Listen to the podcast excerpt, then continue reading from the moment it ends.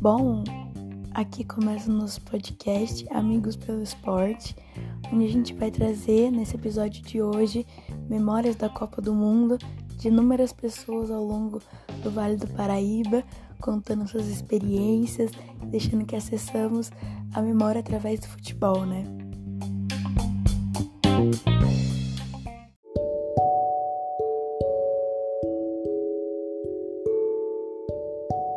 Primeiro deles é o nosso querido Fernando, que trabalha na ETEC de Lorena, e ele vai estar contando uma história agora para vocês que se passou durante a Copa do Mundo com ele.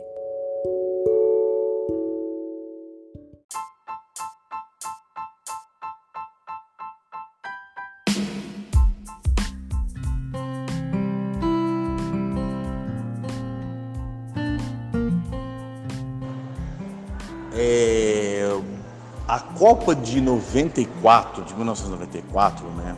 Ela foi uma Copa muito empolgante pra gente, porque fazia muito tempo, né, que a gente não ganhava uma Copa. A última, a última tinha sido em 70. E aí teve, né, as seleções de 82 e 86 que perderam, que no papel até hoje foram as melhores seleções do mundo. As duas escalações do Brasil de 82 e 86 no papel foi a melhor seleção do mundo.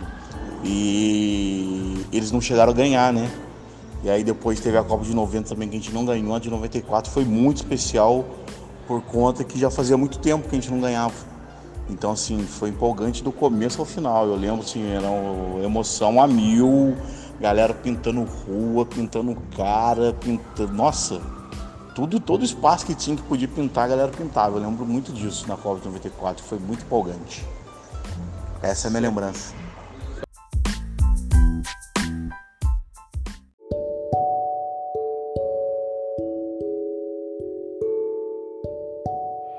Bom, o nosso segundo entrevistado é um dos pais da nossa participante do podcast, que é da dona Sabrina.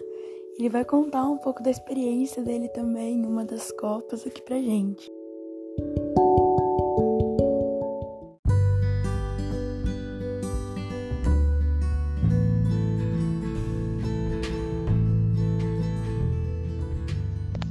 Então, filha, essa Copa de 1982, que eu achei que foi uma das Copas mais emocionantes e com certeza que eu assisti, que eu acompanhei, que foi muito porque o Brasil tava com um timão, um time para ser campeão tranquilo, um dos melhores de todos os tempos, só com um craque. Só que aí foi ganhando todos os jogos, né? Ganhando fácil, com goleadas, né?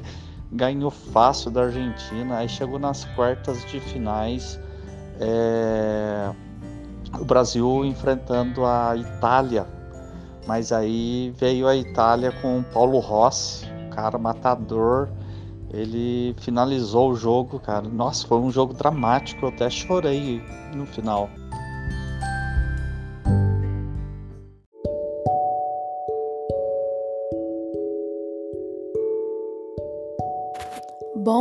Continuação, os pais estão a todo vapor hoje aqui. A gente também tem o pai de uma das nossas apresentadoras, a dona Júlia, que vai contar pra gente como foi a memória dele na Copa.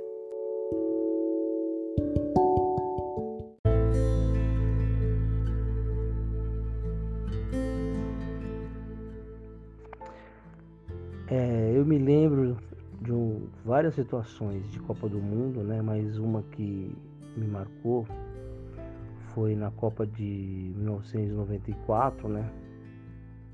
Que já fazia 24 anos que o Brasil não ganhava, né? Que a, última tinha sido em 1970. E nós estávamos todos no apartamento, né? Eu morava em São Paulo, era solteiro ainda. E só não estava minha mãe. Minha mãe estava viajando, estava tava para o interior de São Paulo, no médico. E estava eu, meus irmãos e meu pai, né? Assistindo a final Brasil e Itália, né? E o jogo, o jogo terminou no tempo normal 0 a 0 e foi para os pênaltis, né? E o Brasil acabou sendo campeão, que o jogador da Itália, o Roberto Baggio, que era o craque do time deles, na hora de bater o pênalti, chutou para fora e o Brasil foi tetracampeão, né? E, eu me lembro como se fosse hoje, nós pulando, gritando que o Brasil era tetra, né? Lembro do meu pai gritando, pulando, fazendo uma maior festa, né?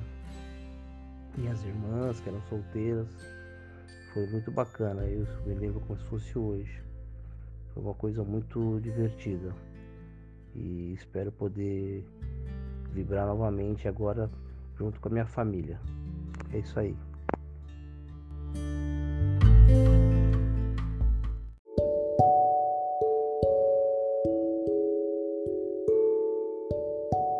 E para estar tá finalizando hoje o podcast, vou trazer o meu pai, da apresentadora que vos fala, para finalizar com uma memória muito especial aqui, que toca no meu sentimental também.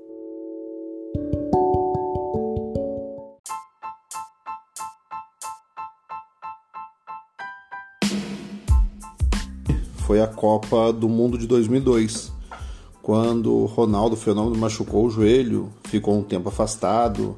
Todo mundo achou que, que ele não ia participar da Copa do Mundo. Mas o Felipão acreditou nele, apostou nele, levou ele para a Copa e ele deu show, arrebentou como sempre, né?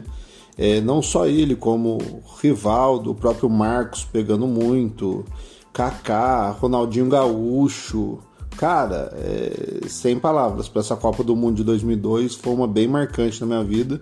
E vamos ver essa que vem, né? Tomara que tenha um destaque aí, que seja traga mais um título pra gente.